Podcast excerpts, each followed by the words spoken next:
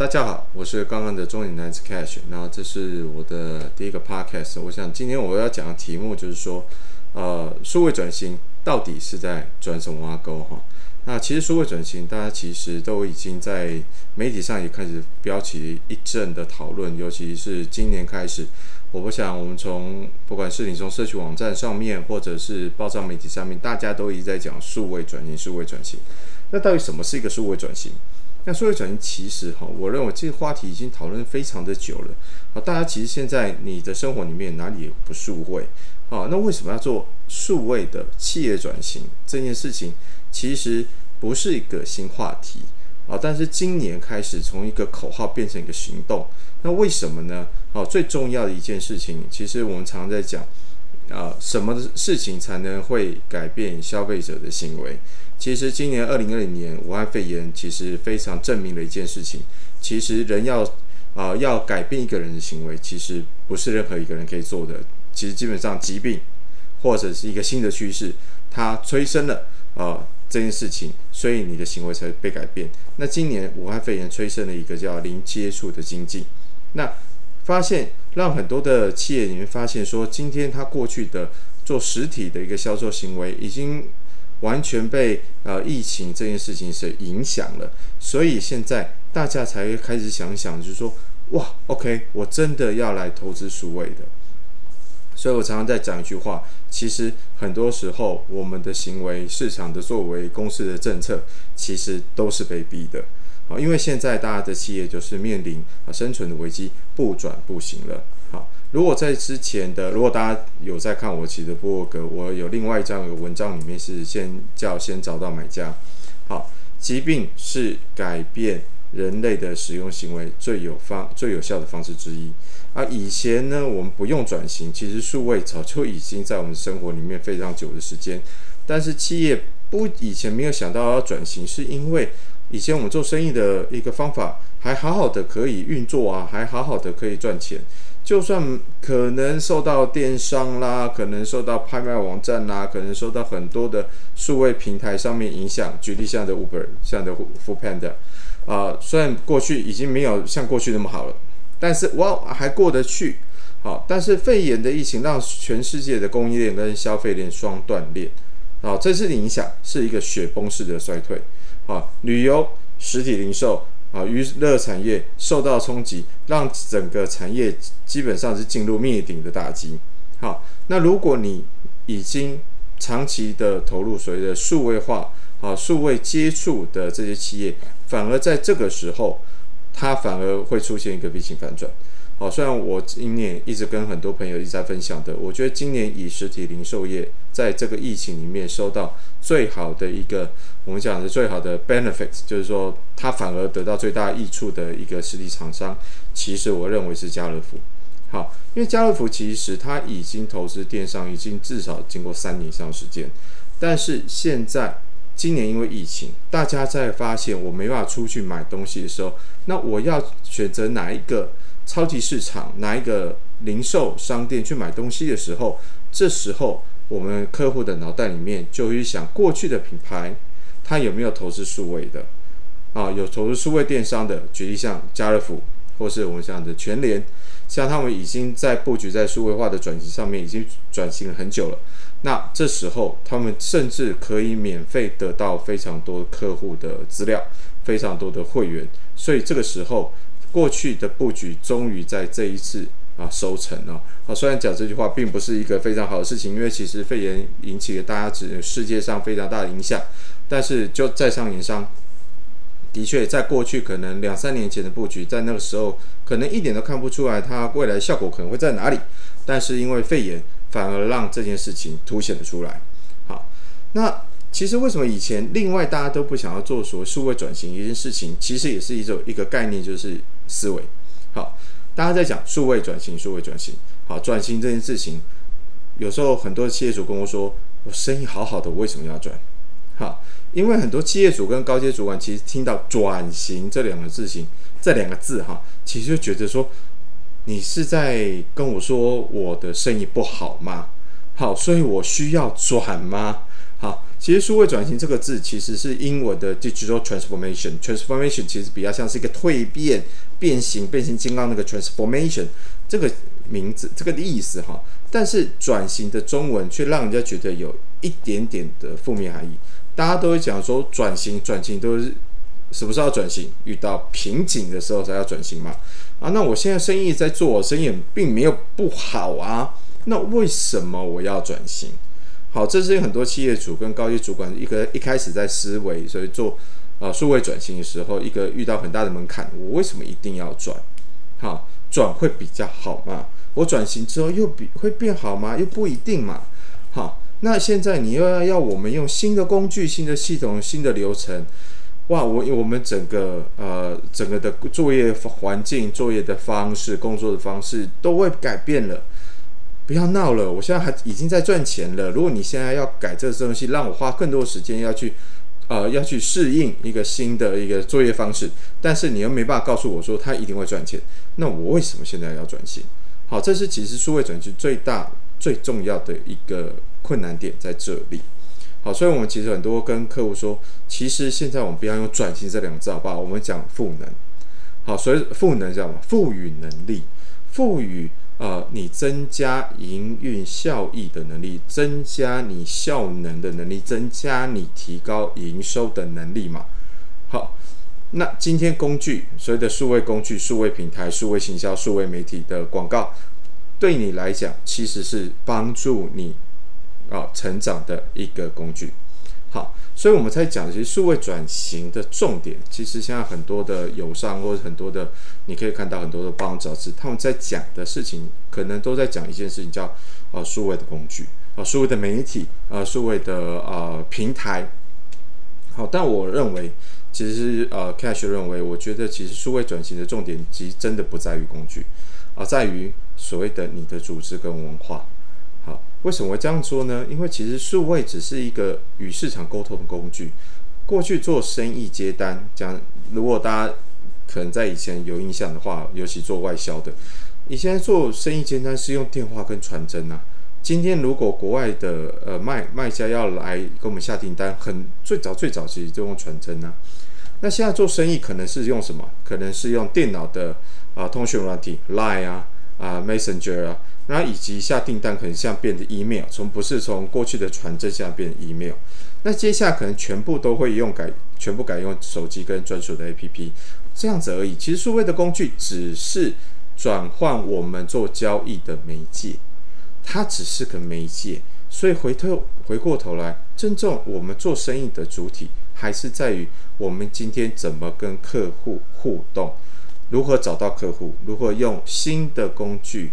啊，来跟客户互动的，让客户会认为，今天我跟你沟，我跟你交易，我可以得到更快的速度，啊，更便宜的价格，啊，更及时的回馈，啊，任何的这样的一个价值，好，所以这是最重要的这件事情。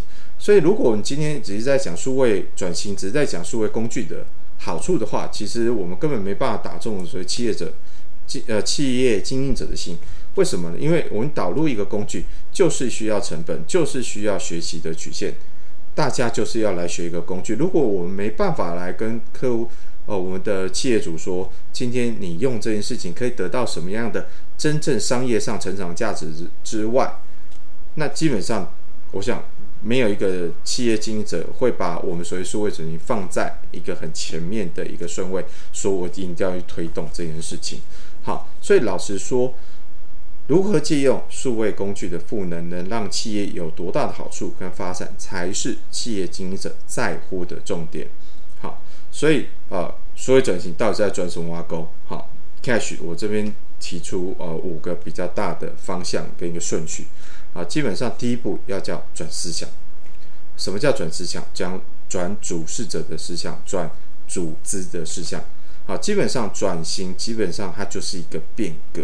好，严重一点，它可能就是一个革命，它可能影响了现在公司内所有营收的组成，更影响了目前公司在位者或者是组织里面一些人的既有利益。好，老实说，这是数位转移最难的一步。我举例来一个例子来讲好了，呃，我辅导过一个客户，他是一个呃消费品的一个大型国外品牌。他有二十几家呃直营的店面。那当我这个品客户他要转型自己来做自己的执行呃直属电商的时候，你知道谁会最一开始是最反对这件事情的吗？其实并不是其他的品牌或者是啊客户，其实是呃在实体店面服务的那些柜姐，因为他会想说这些柜姐他会想说，如果你今天有官方直营店的。那今天会不会很多客户来到我这边来买之后，来到我们的柜柜上去，呃，去看产品？那由我柜姐来做介绍，诶，都做得很好，都已经把客户基本上都都已经说服到可以买单了。可是这时候他打开了 APP，到了网站上去买，请问一下，这个业绩算谁的？哦，这就是一个很重要的事情哦。你这时候怎么办？你这时候已经影响了过去我们。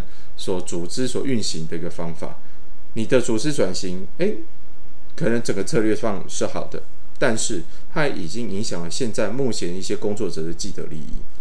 好，所以通常这件事情会是阻止了所谓转型最重要的第一步。通常哈，要促成这一步哈，诶，讲的实在一点，基本上就是要让老板或是我们的主事者的高阶主管够痛。什么叫够痛？就是今天他发现他不转，他的营收就是会下降。举例现在的疫情，好，现在举呃跟刚刚例子一样，现在有人前一阵子疫情时候，就有人会去店面上去看产品吗？根本不会，大家就直接到网络上去买东西了。好，这时候他们发现他必须要做这件事情，才能去让自己的营收起死回生。就是让主事者沟通，因为市场改变了，更多跨界的竞争者出现了，好，造成了业绩不好。像现在，你一呃，像我们以前一个很重要的一个呃例子，大陆康师傅的康师傅卖泡面哈，康师傅的衰退，它是被其他的竞品被统一打败吗？并没有，其实它的它的竞争品牌，它的对手已经是美团这种外送平台了。好。所以这时候我为什么一定要吃泡面？我我有热腾腾的美食可以吃就好了。我所以今天我们不会再去买泡面，而是我直接叫美团去外送就可以了。所以当这件事情，当我们的竞争者可能都不是本来同个品相的竞争者来做竞争的时候，这时候数位转型主事者才会认真的去思考这件事情。所以第一件事情啊，转思想。好，第二件事情呢，吸人才。当转了思想之后，来才有可能会开始吸人才。什么意思呢？大家，我常常这几年，我常常在听一听到一件事情，就是说，呃，他说数位人才难寻，数位人才很很难找啊。好，其实我也问过我跟我接触过的 hunter 啊，我的猎头顾问哈，我就问他说，很多人都跟我说，企业都说数位人人才很难寻啊，都找不到啊。都没有不不都不想来我这边上班，或我根本不知道去哪里找他。可是我旁我刚刚周年 cash，我其实已经做数位行销大概十二年的时间。其实我旁边有非常多优秀的数位行销的朋友，所以我都认为我们都是人才，我们的确也表现得很好啊。可是为什么没有人来找我们呢？或者是根本我们当你们这些传统企业他们要做转型的人来找我们之后，我们大家都退避三舍。好，所以到底原因是什么？是因为真的没有人才，还是没有老板们自己想象中的人才？好，那其实常常看到一零四或者他们在开一些数位的行销人才的职缺的时候，我发现那个他的那个所谓的职务说明啊，其实我都觉得十二年经验的我都我都觉得我好像没有办法符合诶。但是，一看到薪资，又是一个新鲜人的薪资，我常常在想说，呃，我常常很想跟这些传统的企业主说，你，你真的找得到吗？找得到才有鬼吧？好，这是不可能的事情。好，那基本上这就是什么？你一定要先转了思想，你才有机会找到真正适合的人才。我讲是适合哈，不是很厉害啊。因为老实说，我也跟很多传统企业主聊过天。啊，老实说，我们也都了解，传统企业主不太可能提供像现在所谓的数位产业的一些环境。很多企业主就是做一些非常传统的行业，他可能是做工厂的，可能是做像我听过人做油类的啊，有机油的油哈的贸易的。其实这些本来就不是呃，像现在所谓的数位产业非常的前卫、新潮、fancy 啊，工作环境也非常的呃，非常的无聊。那所以老实说，他们要找到对的人才，本来对他们来讲就是一个非常的困难。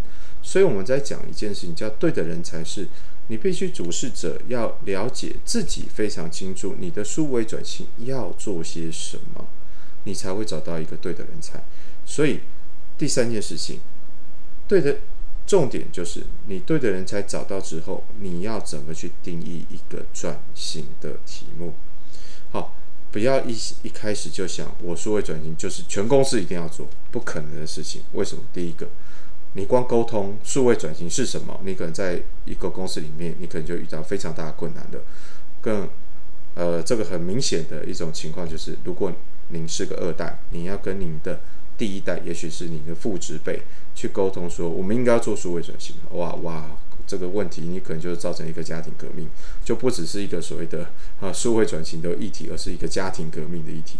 好，所以我们常会建议我们的朋友啊，我们的企业主，其实你要做数位转型，第一件事情，你要先定义一个小题目。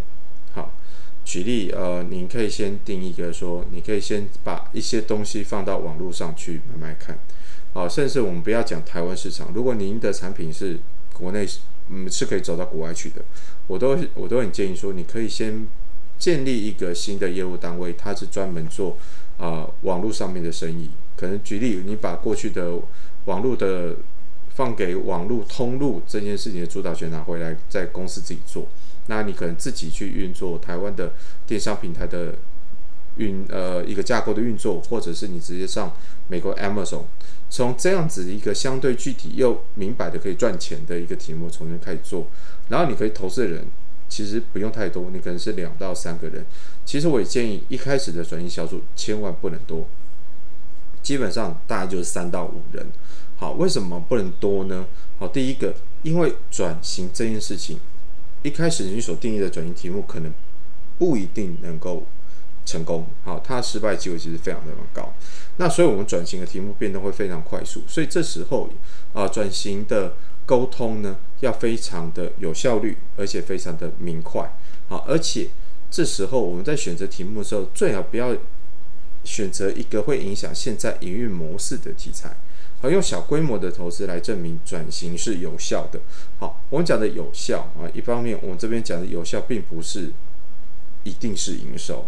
OK，好，因为所以数位转型这件事情，呃，营收一定是我们每一个企业主的重点，但是营收不是这么容易就可以马上看到成果。如果如果可以，我们早就做了啊，各位，其实可以，我相信聪明的企业主如你们，我们早就做了。其实很多时候数位转型是在转所谓的企业的效率、企业的提升、企业的运作的转换，能够变得更快速。好，所以我们的有效不一定是营收，你的第一个目标不一定是营收。你可能举例，你可能是用新客的人数啦，啊，进单的效率啦、速度啦、天数啦、客户的粘着度啦、满意度啦这样的指标才开始，这也是一个转型的目标。所以不要一开始就把营收放在最前面。大家都知道营收很重要的，但是如果转型很快就能得到营收的话，那我们早就做了。好，所以我想一件事情是要给转型小组一个呃容许的时间，大概是一到两年。好，常常我们说这个过程其实叫转型，就是要穿着西装改西装。好，不要为了转型而影响既有的运作，然后给予转型小组一个合理的期待。啊，我讲是合理的期待。OK，那当转型题目有个明显的效果之后，我们再考虑调组织吧。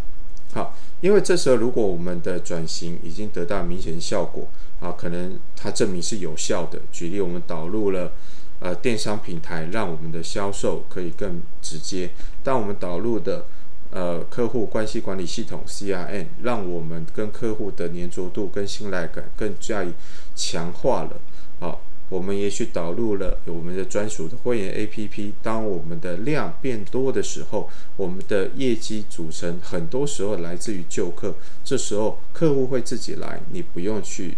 呃，吸引他，他就会自己来给你购买产品的时候，这时候我们的转型销售就有一定的啊明显的转型的价值出现。这时候你再来沟通，我们要因为数位转型，我们来调整组织的人力、组织的运作。这时候企业主在内部遇到的转型阻力，应该已经都变小了，因为你的转型销售已经协助你。证明了转型是有效的，转型是有价值的。那企业主如你，你我相信你也有更大的信心，可以驱动整个公司往转型的迈进。好，那最后的最后，我相信这个的最后的结果一定会在营收上面啊去呈现。好，营收增加，或者是你的你的呃企业的人力、企业的效率、企业的效能，可以明显的啊更有效率的提升。